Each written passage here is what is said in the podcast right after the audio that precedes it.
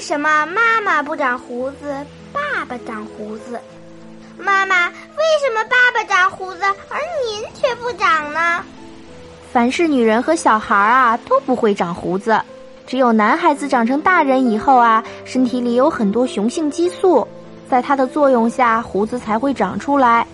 女人和小孩子的身体里啊，几乎没有这种激素，所以呀，妈妈不会长胡子，爸爸才会长。